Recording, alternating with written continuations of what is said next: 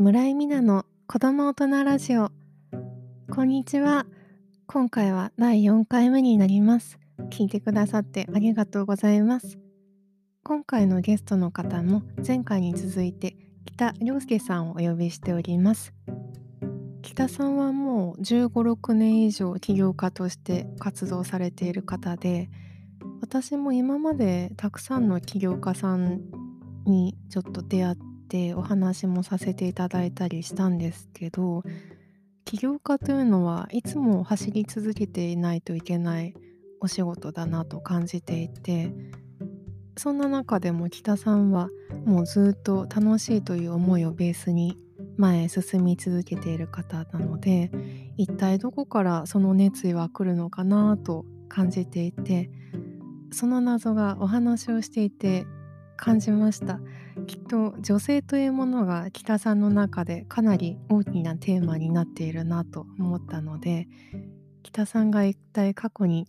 どういう女性の方たちと出会ったりして修羅場をくぐってきたのかその辺りをちょっとラジオという場所をお借りして深く突っ込んで聞いてみたいなと思っています。ではどうぞ今回もお楽しみください。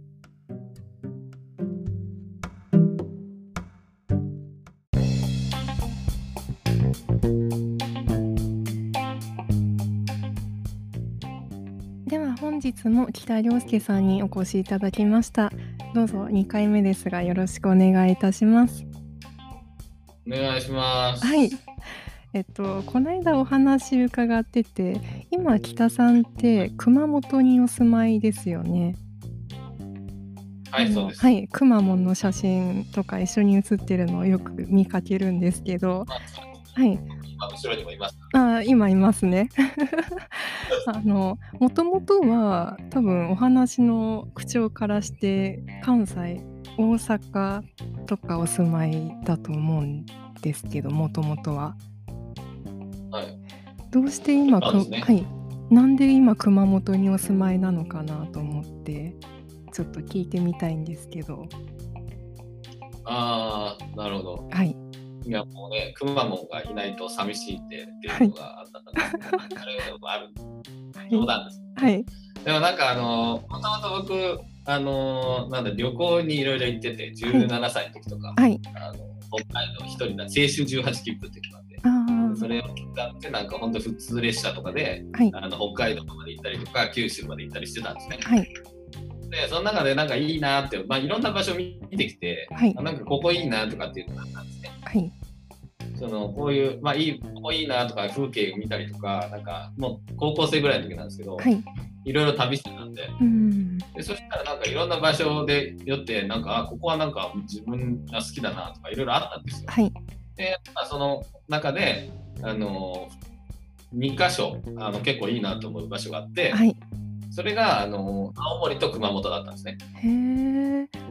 青森と熊本。ちょっとね、あの理由はね、なんかいろいろあったんですけど、はい。まあ、あの、なんか、青森はななんだったかな、なんかすごい、あの、なんか、ご飯とか、なんか寿司が、なんかすごいネタが3倍ぐらいの寿司が出てきたりとか、はい。なんかそんな感じが、まあ、単純に景色が綺麗とか、なんかあの、津軽海峡のね、ああいうところが好きな好きなんですよね、あの風景とかも結構好きだったから、まあ、なんとなくなんですけど、好きだって、で熊本はなんか阿蘇のね、なんか景色とかがすごいうん。好きで、あでなんか温泉とか、でなんかそこで牛乳とかもすごい美味しいんですよね、はい。阿蘇って。そういうなんか、なんかそういうので、なんかいいなっては思ってたんですね。うんまあそれで、なんか最終的に、でもまあずっと僕大阪だったんで、はい33年ぐらい。うん大阪で住むっていうことしかもう頭になかったんです、住む場所に関しては。はい遊びに行くとかね、なんか仕事で行くっていうのは別だと思うんですけど、うんなんか実際住むってハードルがあって、はいで大阪に住んでたんで、はいい、きなりその田舎の方に行くっていうのもちょっと抵抗があったんですね。確かにで熊本はまあちょっとあの住みたいなって思ったのはそのたまたまそのあのなんだろう一緒に仕事をした人がはい。結構美人な人がいてその女性の起業家さんで。ではい。その人はなんか美人なんですけど、はい。なんかそのなんだかななんか性格美人というか、はい。性格も良かった。へですね。なんかで僕の中のイメージとしては、はい、なんか美人はもう冷たいと。いう、なんかツンとしてるみたいな。はい。お前お前みたいな男が対象外だみたいなそういうなんか目で見てくると思うんですけど、はい、でもなんか意外とその人は結構いや、優しくじゃないけど、なんかそういう感じだったんですね、はい、優しくっていうかそういうあのいろいろ気を使ってくれる。はい。で、そういう人がじゃあどこ出身なんですかって言ったら、はい、なんか福岡とか、まあ、九州だったんですよ。ね。でだったのでなんかなんかすごいなと思ってそのその美人な、まあ、九州って結構美人な人が多いんですけど、なんかそういうのでねねなんかそこら辺のコンビニとか行ってもなんか、はい、あの綺麗な人が普通にいるし、はい、だからそういう意味でちょっとまあ肝試しになるじゃないですけど、はい、まあ、さっきの話と一緒ですけどね、うん、もう慣れていこうっていうのがあって。はい、っていうのとあとはなんかその本当にだから美人だってもねやっぱりちょっとツンツンしてたらちょっとうんうかなって。そうですね。だからなんか癒されたいんですよね。うん。なのでやっぱりそういう意味であの、はい、まあちょっとね九州の方っていうのはなんかそういう文化があるらしくてその女性がちょっとこういろいろ気配りしてくれるみたいな。うんだから九州の男性ってちょっとのほほんとしてる人が多いんですよね。ああそうですよね。なんかどんと構えて。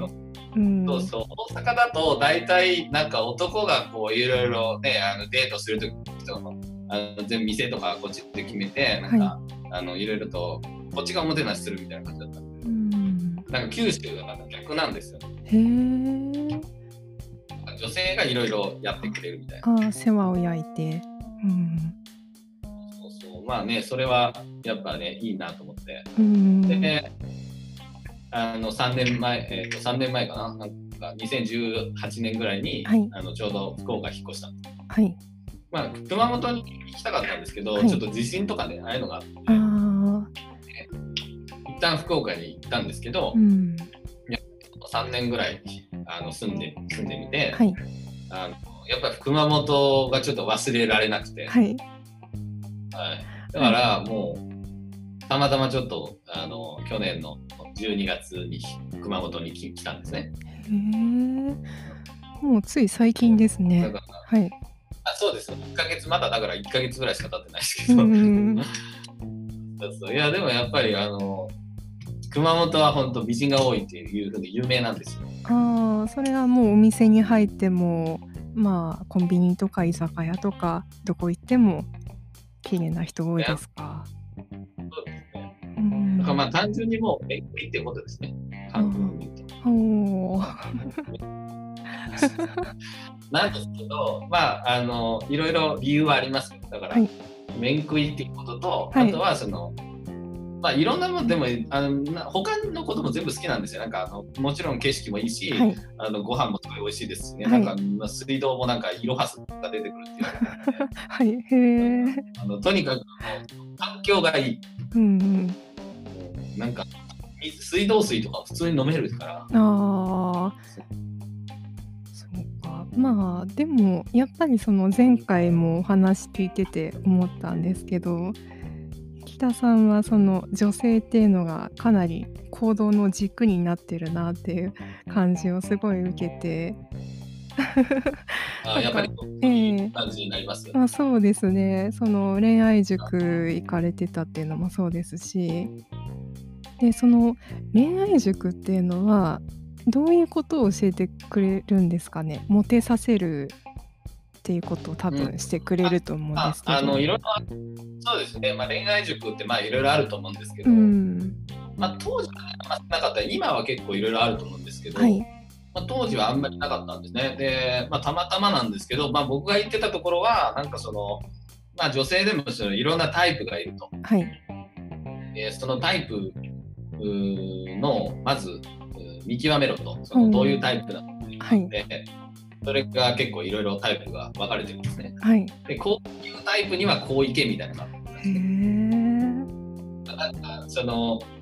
違うんですよ。人によってそのなんか一律じゃなくて、はい、その皆さんならこういうふうにいけとか、ね、はい、なんかそういうなんかいろいろとね、あのいろいろでもそのね違う人だったらまたねあの違う感じにしろみたいな、なんかそういう感じで。あの対応だからちょっと変えていくじゃないけど、はい、なんかこの人にはこうこの人にはこうみたいな感じですね。うんだからなんかみんな違うよと。その、はい、全員に一律な対応じゃなくて、やっぱこの人女性だからこういうこの女性はこういうのに弱いっていうかなんか惚れやすいみたいなその,、はい、その惚れるポイントみたいなのがあって。じゃあ自分の中でこう引き出しを増やしていくって感じですかね。そうですね、まあ、引き出しもやっぱりあの僕全然引き出しとかねあのなかったまああのそのさっき言ったタイプの見極めをしてそのタイプに合った行動をするっていうのがまず一つあったんですけど、はい、まあ、それ以外にもなんかもちろんね見た目を上げるっていうのはもう前提だったんですけどあのそれプラスそのなんていろんなねあの、まあ、会話力とかねなんか僕もだから最初の方結構あのそういう塾生さん、まあ、そこに来てる恋愛塾に来てる塾生さん同士で、はい、なんか合コンをやったことがあってでなんか合コンやってその、まあ、塾恋愛塾の仲間というか、まあ、その人たち、まあ、先輩とかもいたんですけど、はい、そのまあ、そういういろんなねあの人がいてあので最初僕ねなんかちょっと、どうせまあ恋愛塾っつったってそんな大したことねえだろうと思ってたんですよ。はい、うん、なんかまあ所詮なんかネットの塾でだろうし、うん、はい、大したことないと思ってたんですけど、はい、あのいやなんかねそのたまたまなんですけどその合コンやった先輩の人がめちゃめちゃやっぱすごい人だったんですよ。へあのそうほんまにねあのこんな恋愛塾なんた所詮ネットのね、はい、恋愛塾なんて大したことねえだろうってちょっと心の中で思ってたんですけど、はい、いやこれすげえなと思ったんですよ。はい、で結局そうあの 4, 4対4かなんかで合コンをしたんですけど、はい、なんかそこでやっぱりあのトークとかのやっぱ力が力っていうかななんかそのまあ引き出しですよね、自分が会話力みたいなのがすごいある人ではい、でその人となんかあのやってそこからこうなんかまたなんだよなんかどっかドライブかなんか行ったのかな、はい、なんかそういうあの 2, 2回目につながったみたいなのがあったんですけど、はい、なんかもう本当にその実力の差がありすぎてですね、うん、でその人に全部持ってかれたっていうのがあった。んです。はい。要はその4対4とか、えー、例えばやるはい、えーとだえー、まあ、ちょっと男性さん、えー、女性さんとかだったんですけど、うん、でその男性が、まあ、言ったらその3人持って帰ったみたいな。すごいですね。そういうことです。うんで、それってなんか、それがす。ごいなんか僕の中でも結構なんか、あのもうなんか、まあ、悔しくてっていうかな、はい、まあ、なんか、まあ、こんなもんじゃあかんわっていうところで、またそこで燃えたっていうのはあったんです。ね。はい、そこからまあいろいろね、あの、うん、なんかいろいろ学んでいて、はい、最終的にはね、なんかあいろいろもう結構ねあの、そこからなんか結果は出始めたんですけどね。なんかそのじゃあそういうちょっと、はい、うん。その場数っていうのはどういうどうやって積み上げていったんですか？合コンにたくさん参加したりとか。そうですね。僕の場合はもうとにかくあの、はい。まあ、合コンとかあのあったんですけどそんなに数はないので、はい、そのやっぱり呼んでもらわないというか、まあ、もしくは自分がどっかから持ってきてじゃないと、はい、あのなかなかできなかったので、うん、あの場合はネット系が多かったですね、まあ、当時のその、はい、今でいうマッチングアプリみたいな、うん、まあ、あのヤフーパートナーっていうやつだったんですね。はい、ヤフーパートナーっていうものをひたすら、うん、あの会いまくるみたいなことやってましたね。うんでまあやり取りしてでまあいい感じになったことは実際にあってデートして話してっていう感じで。へえ、はい、ちょっとそのこの間お伺いした時ナンパをされてたことがあるっておっしゃってたんですけど、はい、でなんか1日100人に声かけた日もあったとかっておっしゃってたんですけどう、ね、うん、その思い出に残ってるとか印象に残ってるナンパの出会いとかってありますか？うん、はい、僕なんかいやナンパは本当にあのもう前提としてやっぱそうですね。なんか本当にあれなんですよね。なんか、はい、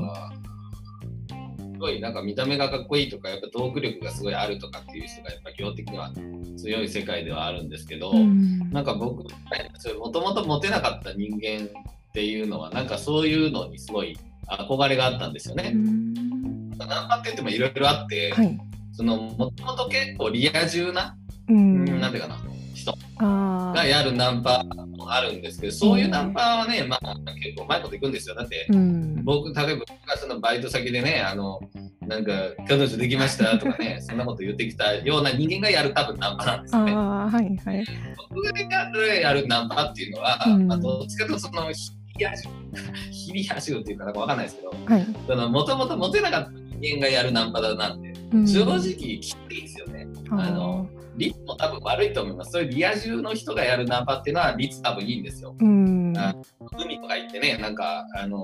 なんか水着のところに声かけるみたいな、そういうのあったりとかするんですけど、うん、そういう系ではないってことです。なんかもう本当に、あの、泥臭いナンパですね。泥臭いナンパっていうか、まあ、あの、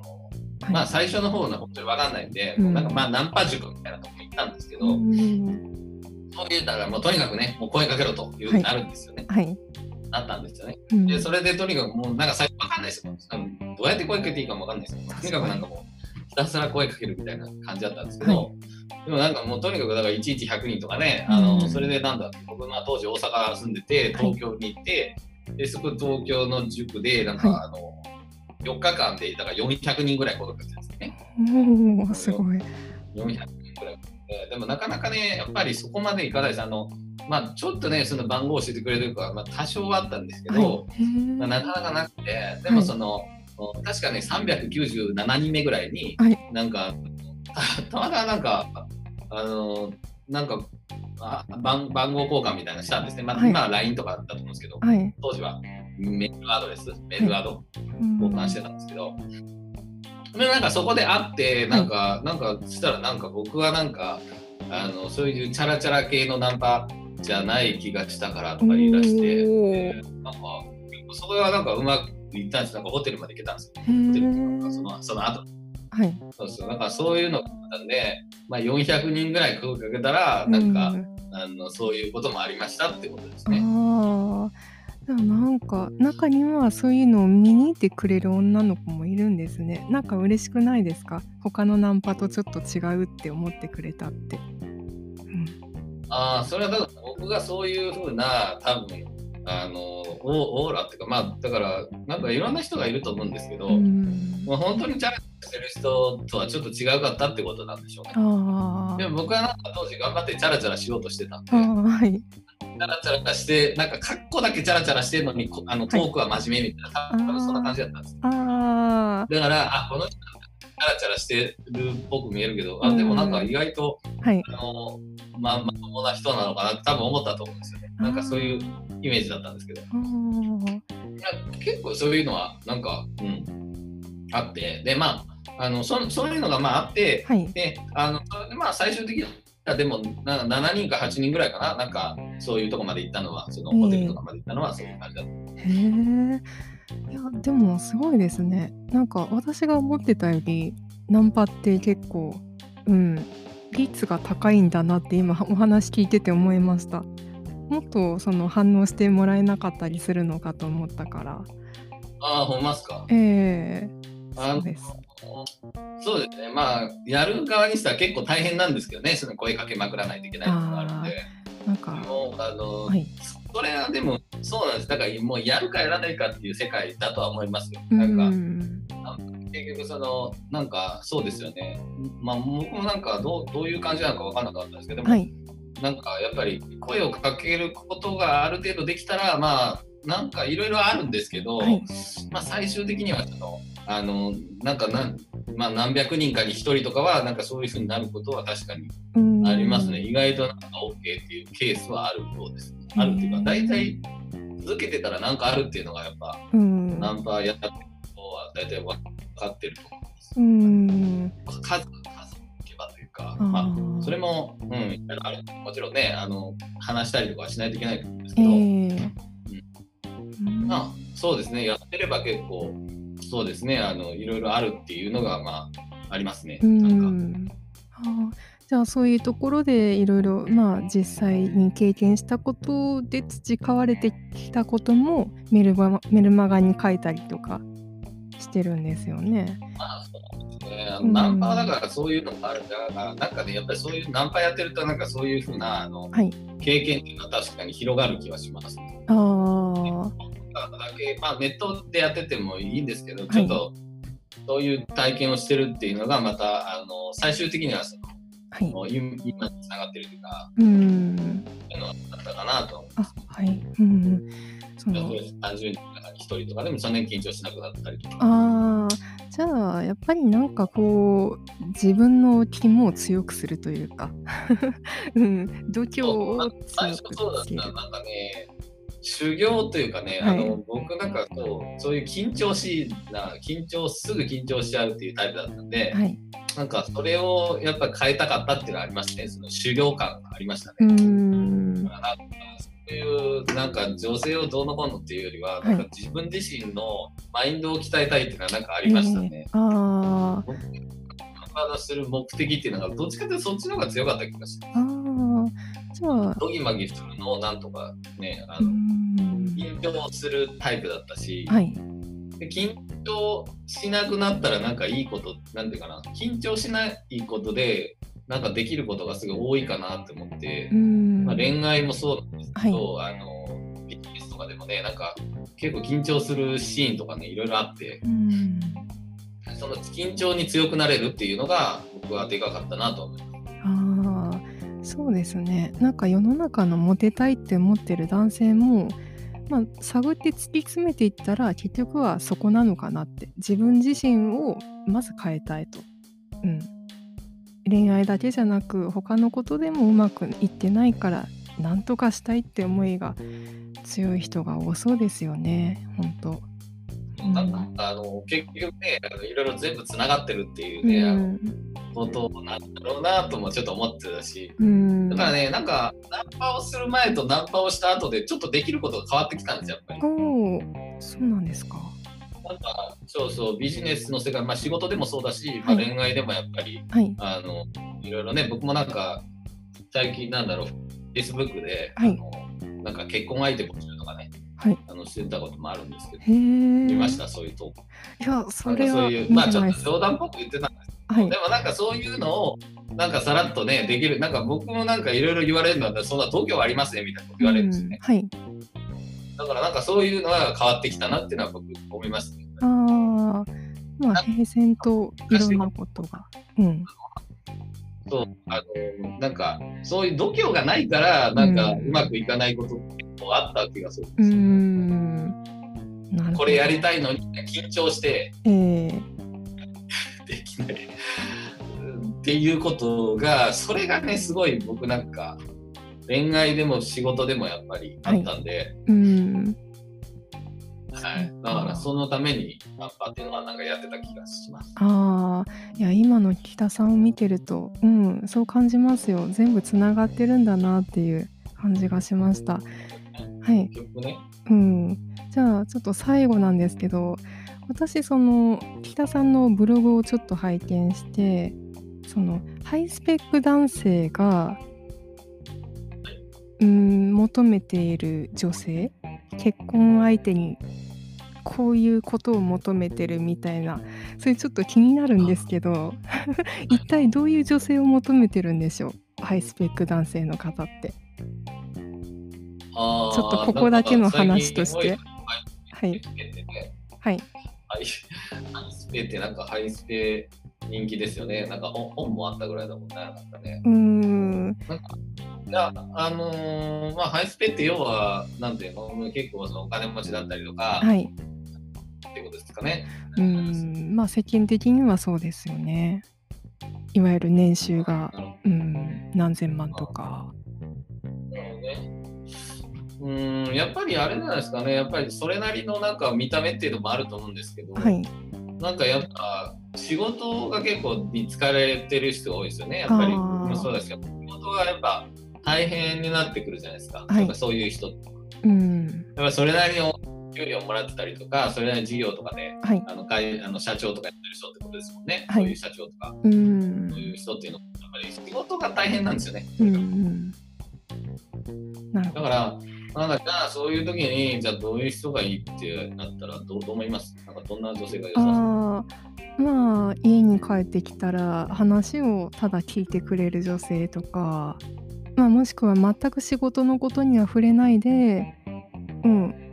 なんかデートとか連れ出してくれたり遊びたい場所を自分で決めといて今度ここ行こうよだけ、うん、連絡してきてくれる子とか ですかね。そうですね、まあ、どっちかというと、なんか、うん、あのなんかまあそうですね、だからまあ癒されるってことなんですけど、うん、一言で言うと。う。ん、なんか癒されて、また明日仕事頑張ろうみたいな感じになるのが、なんかいいなって僕は思いました。明日、まあ、でなんかすごい疲れちゃう人とかだと、うん、結局また、デートして疲れるとすごいなんか、また仕事しないといけなくなるじゃないですか。仕事にまた行くときに、はい、なんか気分がね、なんか仕事で疲れてるのにまたデートでもつかこっちがいろいろ気使って、で疲れてってなるとなんかもうその循環がならないんですよ。あ確かに。そういう人って結構仕事がねやっぱりメインだと思うから、うん、ここでなんかそのせめてねその週1回2回か分かんないけど、はい、そのぐらいのさ休みっていうかまあまあでもね事業の人とかだったら結構もう仕事とかプライベートあんまりあの枠がない人もいるけど、はい、でもなんかとにかくね、あのいろいろあります。よ。僕だってなんかね、あの物販やっててもなんか返品とかね、はい、あのそういうクレームとかね、うん、なんかそういうのあったりして、その対応とかしてたら結構もうそれだけでなんかごちゃごちゃなるんで、はい、だからやっぱなんかそういうのはやっぱそういう時だけでもちょっと癒されたいというか、スタートしてなんかまたね頑張ろうって思えたらなんかいいんですけど、うん、それがだから頑張ろうと思えないとなんかそういうあれじゃないですか夜夜のお店とか行っちゃうんじゃないですか。なるほど。そこでなんか癒しを求めたくなるんですね。はい、あそこでなんかもうね奥さんとか彼女とかが癒さ、はい、ちゃんと癒してくれてたらそそんなとこ多分行かないうんなるほど。そういうのが一番多分大事。だと僕は思うんですけどね、まあ、もちろんそのあのある程度自分があの見た目がある程度タイプとかっていうのはあると思うんですけど。はい、うんいやすごく今の話その通りだなって 参考になりました。うん、ありがとうございます。いやお話すごい楽しかったです。はい。はい、ではそうですね。あ、じゃあ最後に、なんか今後のお仕事でこういう展開していきたいなとかって思ってらっしゃることありますか？仕事の展開ですか？はい。まあそうですね。なんか、うん、僕もなんかまあこれいろいろやってきたんですけど、はい。まあ、あの、人、まあ結構ずっと一人でやってきたことが多くて、だからなんかあの結構なんだろうなその会社を作ってその組織化して、はい、なんかスタッフ、まあ、会社員とかアルバイトとかわかんないですけどそういう人を雇うとか、そういうのが僕結構苦手なんですよね、苦手だったんですよね、はい、だからあの今まではずっと1人で基本的には仕事してまあちょっとなんか手伝ってもらったりしてる人はいるんですけど、うん、なんかそういうなんか人に任せるっていうことがやっぱり今年特にテーマなんですよ。はい、人に任せていくというか、うん、そういう、うん自動化組織化というか、はい、そういうのがなんかなんか自分が動かなくてもその誰かがやってくれるその仕組み作りですね、これをなんかやっていきたいというのが一応今年の目標ではある。でこれは結構ずっと1人でやってきた人にはちょっと難しいんですよ。自分で1人全部仕事をやっちゃうんですね。あの、ね、最初はあのそれでもいいんですけど、はい、ある程度仕事が回ってきたら1人でやってたらもうそのそれ以上その売り上げとか伸びないんですよ。だからあの誰かに任せたりしないといけないんだけどそれがすごい大変なんですよ、ね。教えたりしなくてまず誰に頼むかっていうのもあるし、その人相性が合わないとかもあるし、でその人は全然仕事しないとか、もうミスばっかりっていうのもあるし、いろいろ大変なことが多くて。はい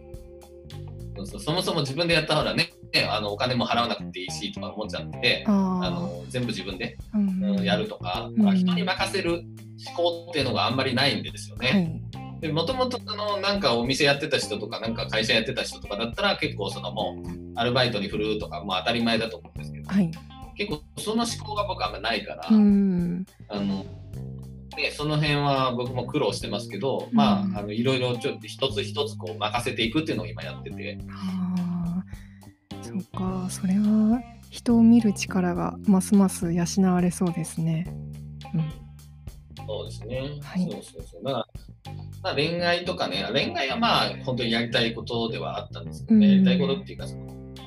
苦労したところだし、はい、うん、恋愛系はやりたいなと思ってたんですけど、あ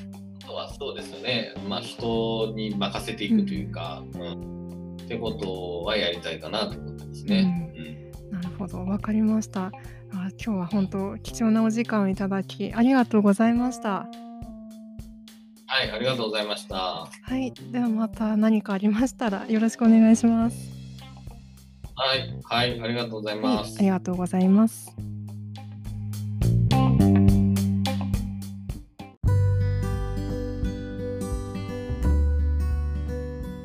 では最後あなたの心に残った作品をということで、まあドラマとか映画とか音楽本とか何でもいいんですけど北さんが心に残っている作品を一つ教え願えますか？えー、っとね僕なんか、まあ、カメラマンを目指してた時っていうかなんかな？カメラマンを目指すきっかけになったというのは、はい、なんかあの2000年ぐらいの、えー、はい、たまたまドラマがあって、はい、でそれがあの「フレンズ」っていうドラマなんですけど、はい、フレンズっていうね。でそれがなんかあのうん確かあのダウンタウンの浜田浜田雅俊というじゃないですか。はい。あのその人があのカメラマン役だったんですけど、でその人がカメラマン役やってて、こう夢を追ってるみたいな、はい、であの写真展とかをやりたいと。うん、で、をちょっと応援する女性みたいなのがいて、はい、女性がいて、はい、であのその人を応援してたんですね。はい、でなんかあとなんかその友達みたいなのが集まってこうスナックかなんかに集まってこうなんかみんなで楽しむみたいな。で僕なんかそれがすごい憧れたんですよね。はい、その自分がカメラマンで。でなんかそういうことを助けてくれる女性がいて、でなん。かちょっとそのす、ね、知り合いのスナックに行けばみんながワイワイやってておおみたいな、はい、そういう場所がある。っていうのがもう本当にその理想だったんで。はい、であれですね、もう、あのその武道ドラマはなんかすごい感動して、はい、あの主題歌とかもカラオケ行ったらなんか歌ったりしてたんですけど、そういうで、それでやっぱりカメラマンね、あ、いいなっていうのはちょっと思って、うん。写真の方に行ったっていうのもあったし。はい。うん、で最終的にねそのドラマはなんか写真展をやって、でそこでその主人公の人が倒れるっていう感じなんですよ。はい、で救急車でピーポーピーポーみたいな感じだったんですけど、だからまああのいつ死ぬか分かんないからなんかあのた多分まあメッセージとしては最終的にどういうところだったのかちょっと分かんなかったんですけど、はい、まあ、多分なんかそういうねなんかやりやりたいことはもう今やっとけみたいなメッセージのような気は僕はしたんですけど。あ夢は早く実現させろみたいな。うん。もうそんな、ね、いつ何かを持って倒れるかもわかんないし、ね、はい。うん。だから、ね、もうなんか、とにかく、はい。今なんかやりたいことがある人はもう、今すぐやろうみたいな。ああ、そうか。まあ、それで今、まあ、写真家とかそういう道ではないけれど、なんかその時思った気持ちっていうのは、多分北さんの中にも今も違う仕事をしてても残ってるんだなと感じました。そうですね。写真が前僕も、まあ、今でも好きではあるんですけど、うん、ただまあ、ね、仕事としてどうかってなった時にね、はい、やっぱりなんかそれでやっていけるのかっていうのもあったし、うん、今になったらまたねちょっとこうまた写真とかもあの動画とか写真とかすごい楽しんでやってるんで、うん、あの今からやるんだったらまあちょっとこうやってみてもねやってみまあやってるんですけどそれも、はい、あの今は楽しめてやってるかなってうん。それが一番ですね。楽しみながらっていうのが何事においてもいいなって感じました。そうですね。はい。では本当今日はありがとうございました。ははい、ありがとうございました。